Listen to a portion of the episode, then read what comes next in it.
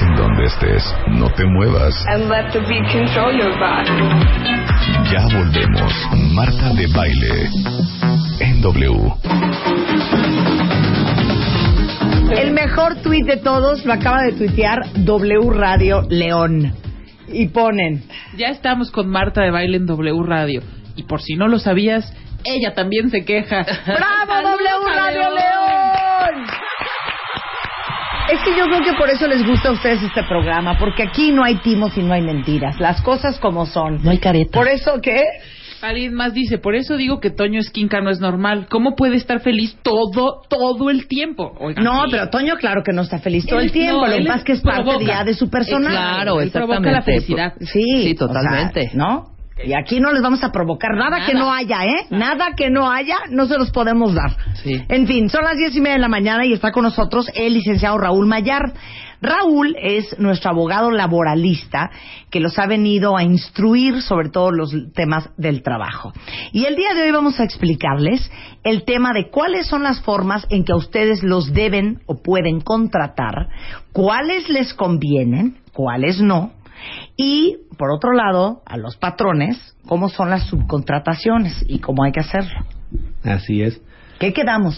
No, ¿Qué quedamos? Faltó la música de Misión Imposible. de Ah, sí, claro. La ponían y ahora no. Ay, que ¿Qué estás así. dice, licenciado? ¿Qué pasó con O sea, la no que muy feliz y muy Está perdido. produciendo y- Raúl. Eso, Una yo- cosa muy divertida. Venga, cómo no. Yo escucho esa canción y ya. Sí, y, y- y te Sí, prende. te prende. Pónsela, Chapo. ¿Cómo no? Contratación y formas de subcontratación con el licenciado Raúl Mayar, abogado laboralista. En W Radio. Ya, ahí entras tú. Ahora ya sí, con pila. Ahora sí, ya, ya tengo pila, ya lo puedo hacer ameno, divertido. Claro, A ver. venga.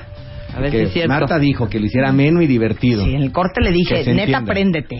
Ok, va. Ok. Mira, hay una forma de subcontratación. Todo mundo sataniza el outsourcing. Dice, no, el outsourcing no te conviene, te violan tus derechos, es fraude.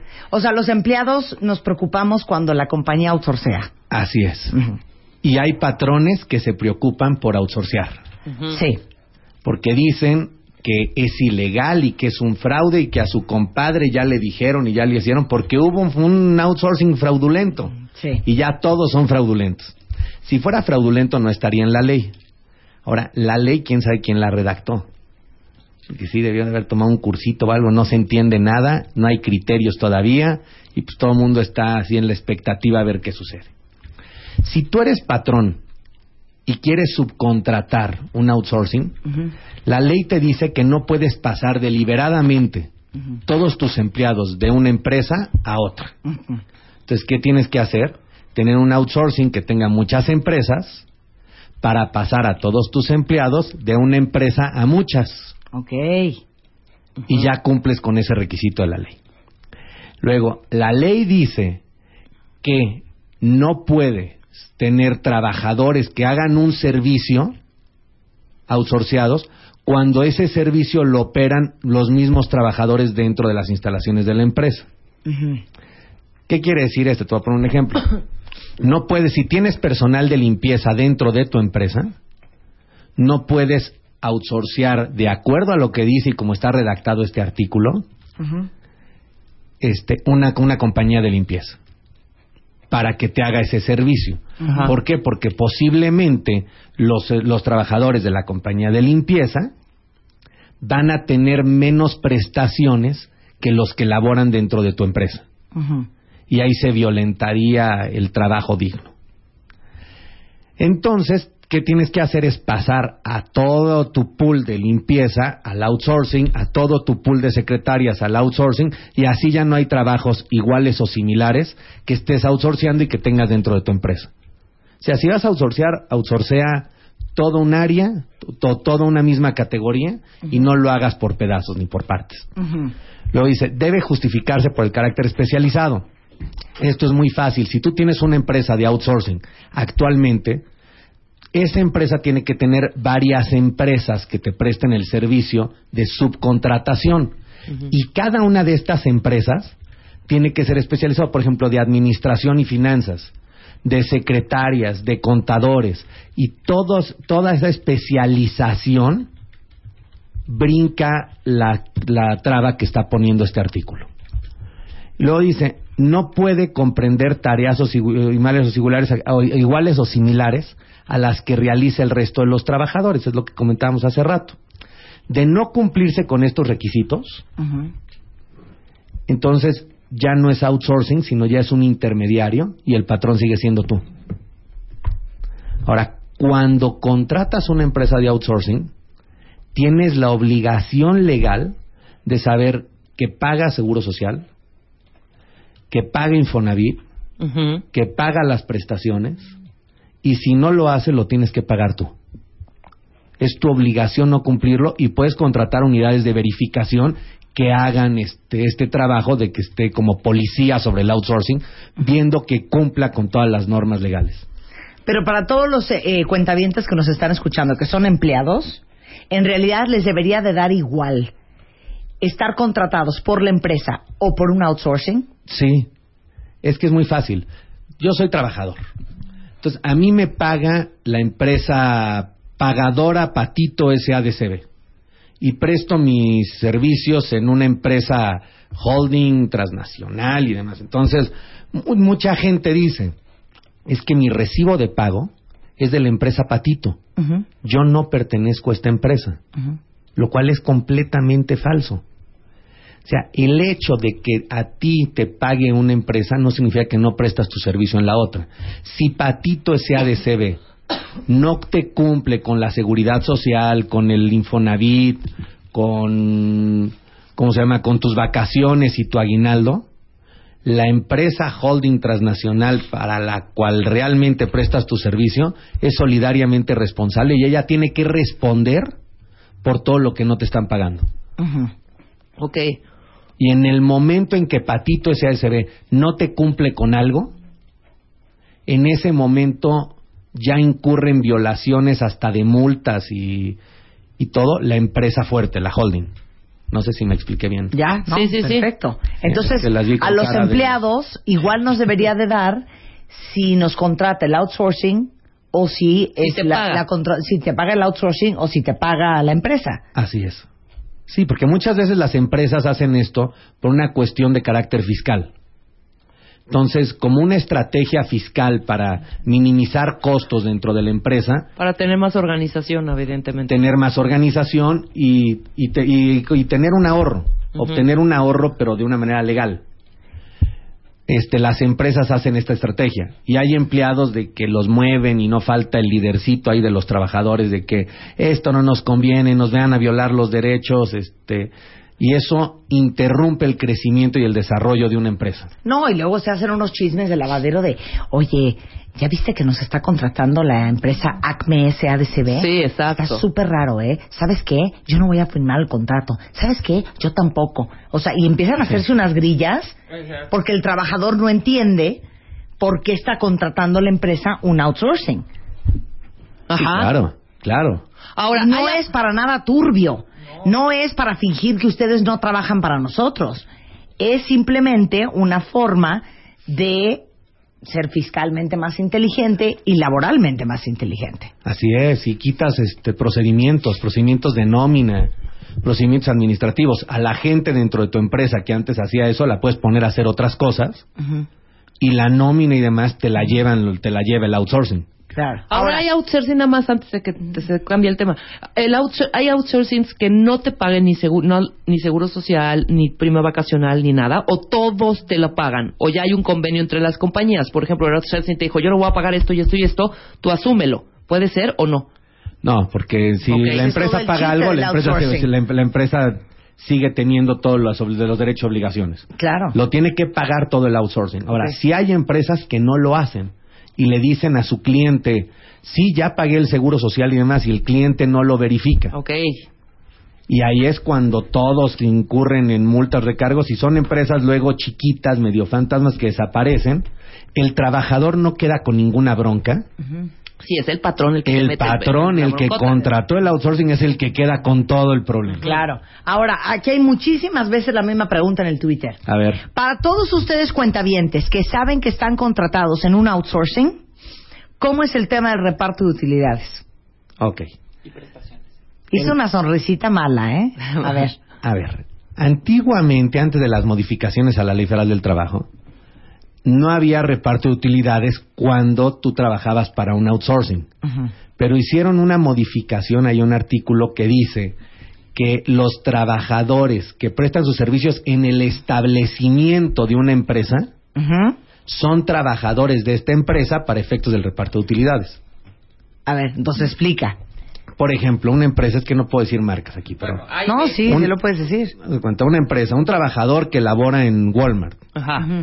Y le paga servicios operativos, SADCB. SADCB. Pero como trabaja dentro del establecimiento del supermercado, Claro. le es trabajador del supermercado únicamente para los efectos del reparto de utilidades. Ok. Ok, ahora, imaginemos, a ver, otro caso de algún eh, empleado en outsourcing que no trabaja en el establecimiento. Pues, ¿qué puesto es ese? Ah, pues no trabaja ni para la empresa. Entonces, ¿para quién trabaja? O sea, todos acabamos trabajando en el En el establecimiento. establecimiento. Entonces, claro que aplica reparto de utilidades aunque estés en un outsourcing, Así es, ¿no? así es. Ahora, Porque ¿qué hasta el repartidor de la Coca-Cola, aunque no trabaje, aunque no esté todo el día en FEMSA, En la planta, por en ejemplo. la planta. Está arriba de un camión repartiendo. está arriba de un camión, Ahora, ojo. él también aplica. Muchas veces los outsourcings, sí, claro, el, el camión es una Sí. parte de la empresa. Claro, es el camionero. Claro.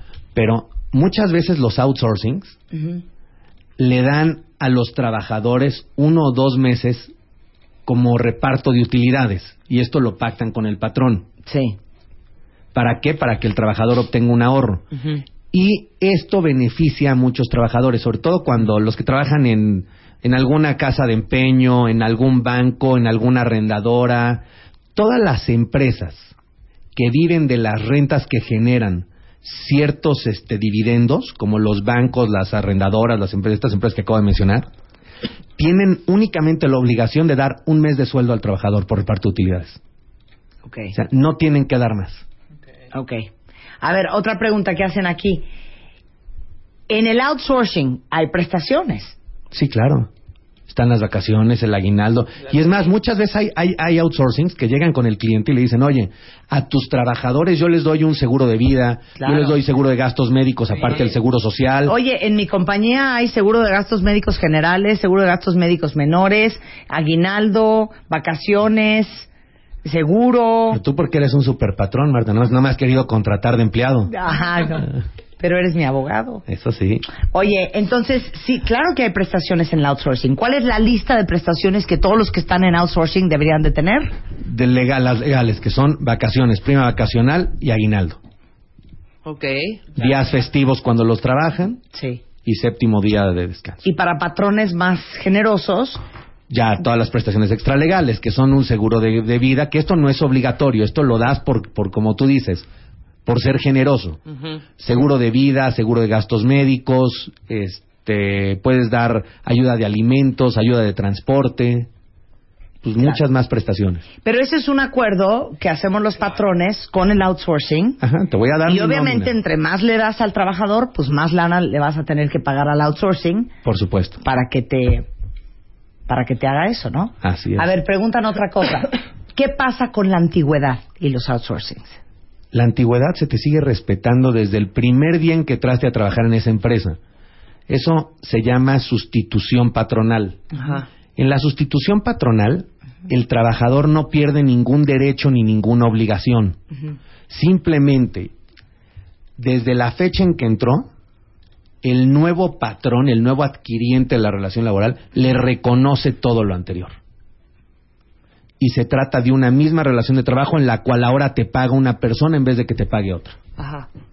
Entonces no pasa absolutamente nada con tu antigüedad. Oigan, veo muchísimas preguntas sobre el reparto de utilidades. ¿Les parece que hagamos un programa con eh, Raúl Mayar solamente del del reparto. reparto. de utilidades? Porque nadie sabe ni cuándo son, ni cuánto les toca. Y obviamente es casi imposible que la mayoría tenga acceso a los libros de la compañía para saber en realidad cuáles fueron las utilidades de la compañía. Lo que sí te puedo adelantar ¿Sí? es que en México, fiscalmente las compañías no generan utilidades. Las empresas pequeñas y medianas, si tu patrón es pequeño y mediano, no va a generar utilidades. Claro. Si es una empresa transnacional, si es una empresa fuerte o algo, no puede hacer las más estrategias que hace una empresa pequeña para no generar ese tipo de utilidades. Otro, un patrón pequeño, pues gasta en un automóvil, gasta en remodelar la oficina, gasta en mobiliario y ya esa utilidad Claro. la va difiriendo para no tener utilidades y pagar menos impuestos. Uy, yo conozco compañías que hacen eso. Sí. Que claro, que todas las utilidades las reinvierten en el negocio, entonces quedaron 300 mil pesos entre 18 mil empleados, ahí te encargo. Así es. Bueno, a- aquí preguntan, ¿qué pasa si el contrato que firma un empleado establece que la empresa contratante no se considera como patrón solidario? No importa, No importa. no importa, es letra muerta. Eso en la ley, pues, que, que es, esa parte que la pongan en el, en el, ¿cómo se llama? En el contrato, es letra muerta porque la ley establece y la ley protege los derechos de los trabajadores. O sea, la ley dice que en caso de que el outsourcing no pague, el que recibe el servicio es solidariamente responsable de todo lo que le tiene que tocar al trabajador. Claro. Para todos los que trabajan por honorarios, pues es que no están outsourceados. No, eso es al contrario. Ahí, ahí el patrón sí incurre en un riesgo legal. ¿Por qué? ¿Por qué? Porque no les tiene seguro social, no les tiene Infonavit, no les da las prestaciones mínimas de ley. El que trabaja por honorarios es trabajador y al momento en que demande, mete en un problema fuerte a la compañía. Entonces, eso no es en contra del trabajador, es en contra del patrón. O sea, todos los que están por honorarios tienen el sartén por el mango. tienen el sartén por el mango. O sea, todos los patrones que tienen trabajadores por honorarios, lo mejor que pueden hacer es contratar a esos trabajadores por honorarios a través de una compañía de outsourcing. Ver cuál les conviene, ver qué estrategias tiene, de acuerdo a las reglas que acabo de, de- de- de decir, para que cumpla con todo esto el outsourcing. Y van a seguir teniendo un ahorro y van a tener menos riesgo legal a la hora de una demanda. Ahora, dice aquí eh, Gina, dice, ¿qué pasa con los outsourcings que se constituyen como sociedades cooperativas? Esos son los, esos son los outsourcings que Hacienda sí está persiguiendo. Ah, ¿Por qué? Porque es una sociedad cooperativa, dice que no son trabajadores, que todos son socios. Pues es una simulación de un acto jurídico.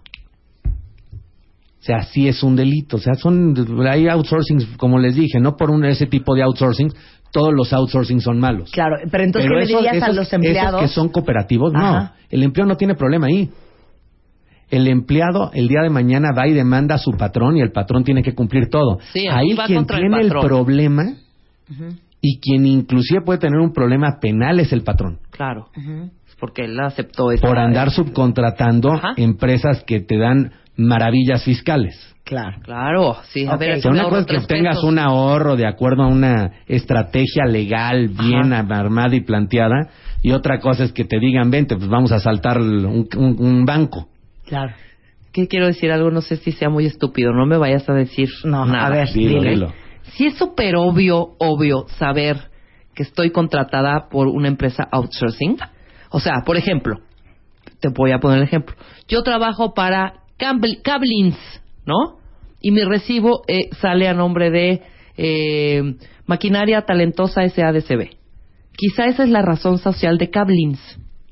Quizá, no lo sé. O sea, es muy obvio que yo, o sea, ¿cómo, ¿Cómo sé, sabes que ¿cómo estás sé que estoy contratado por un outsourcing? outsourcing? Ah, pues en tu recibo de pago, efectivamente, Ajá. viene el nombre de una empresa que no es tu patrón, y ese es un outsourcing. Pero no, no podría ser la razón social de la empresa. No podías, no me puedo confundir ahí diciendo, ah, ok, esta es la razón social. Sí, sí podría ser, pero tú desde que inicias tu relación laboral vas juntando una serie de documentos, firmaste un contrato, tienes tus recibos de pago, hay unos estados de cuenta donde aparecen las transferencias por abono nómina Ajá. a tu estado de cuenta y viene quién te las paga. Entonces, cuando en caso de un despido, en caso de una demanda, cuando acudes a tu abogado laboral, le llevas toda esta documentación y los abogados ya lo vemos y ya sabemos a quién tenemos que demandar, Claro. de qué empresa se trata, cómo está O operando. sea, recursos humanos de la empresa que, que- en la que trabajo no tiene la... No me, no me puede decir, oye, a ti te está contratando una empresa outsourcing que es ta, ta, ta. Podría No, no ser, podría pero ser, pero no imagínate en una empresa de 8000 empleados irle explicando empleado por empleado cómo cuál es la Yo nada más pregunto, empresa. a ver, ¿quién de nuestros cuentavientes sabe si está contratado por outsourcing o por su o por la propia compañía? Yo creo que todo el mundo sabe. ¿Sí? Sí. ¿Sabes? Sí. A ver, pero a ver, muchos dicen, ¿qué onda con todos los que estamos contratados o por sociedades universales o como socio industrial o por sociedades cooperativas? Ahí que no se preocupen ellos, que se preocupe el patrón. Claro, porque si ustedes se van y meten una demanda laboral, a él les encargo cómo les van a ir a sus patrones. No, demanda laboral y denuncia ante el Instituto Mexicano del Seguro Social. Sí, pues sí, pero eso es lo que te quieres evitar, Entonces, no, evidentemente. Porque como eres socio ya no integraste todo su salario, ¿verdad? Del Claro. seguro. Dice aquí, eh, por ejemplo, Raúl, en el caso de eh, todos los que trabajan, ah, no, dice, las empresas outsourcing a veces liquidan y firman contratos mensualmente a los empleados. ¿Qué es eso y si es válido? Mira, tú puedes como trabajador, inclusive quitando este ejemplo, decir, oye, yo firmo mi renuncia y continúo laborando. La renuncia que firmé ya no es válida porque continuó la relación laboral. Entonces nunca se rompió esta y al nunca romperse esa renuncia no, no surte ningún efecto. Pero esas empresas creen que descubrieron el hilo negro y dicen así ya nos quitamos de todo. No hay ni el Sí, pago no. de un finiquito. Exacto. Ahora, si te pagan un finiquito, bueno, pues hasta al trabajador le conviene, ¿no? Porque está generando un dinero mensual al mes. Ok. Pregunta aquí, para todos los que trabajan en el gobierno, ¿Ok? ¿qué onda con las utilidades? Y este... El gobierno no tiene utilidades, no da utilidades. No, pues no. No, Sorry. sí. Mala tarde, cuentavientes preciosos. A la tarde. sí. Mala tarde. No hay, no hay utilidades No hay para todos los que utilidades, trabajan no. en el gobierno. Y el gobierno no outsourcea. Sí, claro que sí. Ah, sí. Sí, sí, sí, sí. Hay muchos trabajadores del gobierno que tenían antiguamente por honorarios. Entonces, esta gente no contaba con prestaciones sociales. Y hoy en día los gobiernos han contratado a esta gente a través de outsourcings para no generar la relación laboral directa con el gobierno y darle a todos estos trabajadores las prestaciones mínimas de ley, las, pues darle seguro social y darles cumplir con todos estos requisitos. Es que yo sé que muchos de ustedes que son empleados dicen es que los de las empresas son unos perros, porque aquí dice que la contratan en una empresa con el sueldo mínimo, pero el resto de su sueldo se lo paga otra empresa. Y todos estos chanchullos, algunos más puercos que otros, algunos más generosos que otros, pero les digo una cosa, es que está perro tener una empresa. O sea, No, di pues que no, sí. está perro tener una empresa. Está perro tener una empresa y está muy mal asesorado ese empresario. A ver, Sí. porque no se lo da en efectivo. Entonces, ella tiene cómo acreditar que le pagaba a otra empresa el dinero extra. Y una empresa, para efectos de la ley, es una, no es, no es la sociedad Patito SASB. Para la ley federal del trabajo, una empresa es la unidad económica de producción y distribución. Pueden ser varias empresas. La que vende, la que produce, la que le paga a los trabajadores, la que la da de alta en el Seguro Social. Todas estas empresas pueden... Ante la ley es una. Ante la ley es una. Claro. Entonces, ahí el patrón está mal asesorado.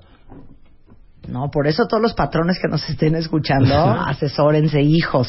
Sí, no, Luego no, unas si no demandas pierden, laborales y ahí te encargo. pierden todo, pierden todo su patrimonio, ¿eh? Pero, pero, pero es, es algo que pasa y habría que un día hacer como una, como un desglose para que entendamos todos lo que implica para un patrón pagarle 10 mil pesos a un trabajador. Porque uno dice, no, pues es que me pagan una miseria, 10 mil pesos, ¿por qué no me suben el sueldo? Pero es que no, o sea, el que tú recibas 10 mil pesos no significa que a tu empresa le cuestas 10 mil pesos. Le cuestas mucho más. ¿Cuánto por ciento más? No es más, te lo voy a poner peor. A ver, Si yo te tengo con un sueldo de 10 mil pesos, ¿sí? tú vas a recibir 7 mil pesos aproximadamente. No, pon- pon tú que fueran y a 10. mí me cuesta 13 mil. Sí, el- ah, ok. No, pero si O yo, sea, yo te doy- A ver, si yo te pago a ti 10 mil pesos libres, A mí me está costando como 15, 16. Ujú. Ahora Y son las multiplica. cosas que ustedes no quieren ver. Ahora multipliquen eso por 60, por 100 o por 18 mil. Por eso la empresa hace estrategias para seguir manteniendo a sus empleados con este sueldo libre. Claro. Si no tendré, bueno. Mira, 36 nuevos tweets. Bueno, mejor tuiteenle a Raúl Mayar. Claro. R Mayar. todas las, la- las dudas que tengan, este, pregúntenselas a él por Twitter. Dice, ¿y qué pasa eh, cuando te pasan a un outsourcing y te bajan la base de cotización ante el seguro y resto paga eh, sindicato? A ver, no, no, no, no, no entendí. Dice, eh, Litz Itz dice, ¿qué pasa cuando te pasan a un outsourcing y te bajan la base de cotización ante el seguro? A ver, si no estás por jubilarte y no tienes un crédito Infonavit, no pasa absolutamente nada. Si tienes un crédito Infonavit y ya te aplica ese crédito, te puede beneficiar el que te lo bajen porque la vas a pagar menos.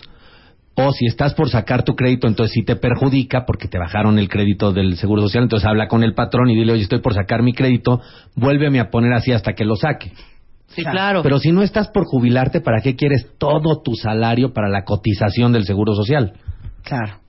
A ver, pregunta aquí Nidia. ¿Qué ocurre con las empresas que abusan? ¿Dónde podemos denunciar? ¿Y pueden ayudarnos? ¿O ya nos jodimos? Depende, depende el abuso. Claro. Depende el abuso dónde es la denuncia y de qué se trata, ¿no? Puede ser demanda, no denuncia. Pero es que aprovechen a los especialistas de este programa y G, el licenciado Raúl Mayard, para, para entender bien cómo están y, y- y si les están haciendo chanchullo y si pueden hacer algo al respecto y cómo defenderse, cómo protegerse y cómo manejar la parte legal, laboral de su vida con inteligencia y con estrategia. Claro. O si ¿No? están bien, estar tranquilos. Claro. Dice, los empleados de gobierno no reciben utilidades, pero sí un bono cada año y muy bueno, por cierto. Claro. Dice aquí una cuenta bien. Claro, sí es cierto. Es cierto. Es cierto. Bueno, este, ya no vamos a hablar de contratación porque ya se nos fue el tiempo. Uh, bueno. Entonces, pues para la próxima. Para la próxima. Queda pendiente contrataciones y vamos a hablar del reparto de utilidades. Ok. ¿Les parece muy bien? El ah, licenciado Raúl Mayard está en la Ciudad de México, es un extraordinario abogado laboralista. Ajá. Muchas gracias. Y eh, ahí les va, eh, por Twitter es R Mayard con doble L y el despacho. El despacho se llama Maillard y Cervón Asociados y el teléfono es 5662-9882. Muy bien, ahora, muy importante. No saben qué dulce ha sido con los cuentavientes. De veras, y te lo agradezco muchísimo, porque hay gente allá afuera que necesita mucho ayuda y Claro. muchas veces por dinero eh, les ven la cara. Entonces, por tu apoyo y el apoyo que le has dado a todos los cuentavientes y porque sé que contestas muchísimos de los tweets, te agradezco mucho, Raúl. No, gracias, Marta. Hacemos una pausa y regresando, Rebeca invitó a los de Herradura. Al volver, no se ¡Ay, vayan. Tienes exactamente 140 caracteres para mandar un tweet a arroba Marta de Baile. Arroba Marta de Baile. Y si no te alcanza, mándanos un mail. Mándanos un mail. De baile arroba televisa punto com punto mx. Más Marta de Baile. En W. En